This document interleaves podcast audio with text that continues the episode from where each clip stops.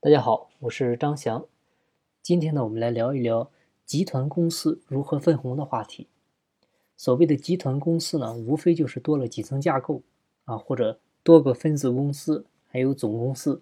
这个时候呢，如果说股权顶层设计不好，那你在做股权激励的时候呢，很可能就会出现很多问题啊。比如你的子公司的总经理啊，那他的股份应该是在子公司呢，还是在总公司呢？遇到这种问题的时候呢，在这里呢是给大家一个原则性的建议啊。首先呢就是人在哪股在哪，什么意思呢？就是你子公司的总经理啊、副总这些激励对象啊，就在你子公司拿股份就好了啊，而不要去拿总公司的。像我们做方案、做调研的时候呢，遇到很多企业啊，很容易就把这块搞混。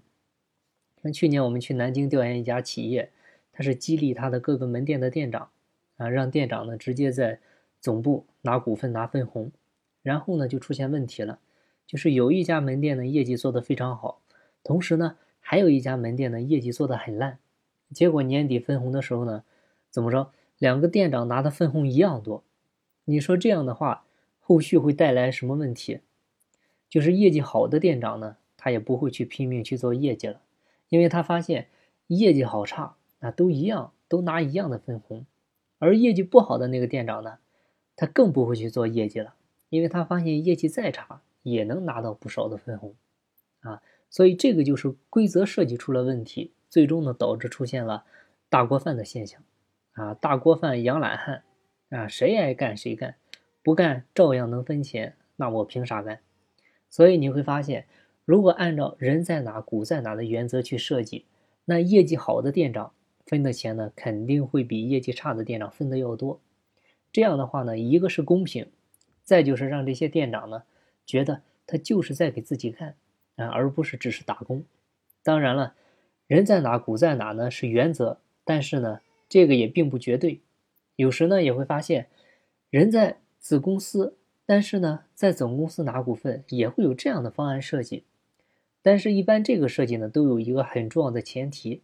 就是约束条件的设定，啊，什么条件？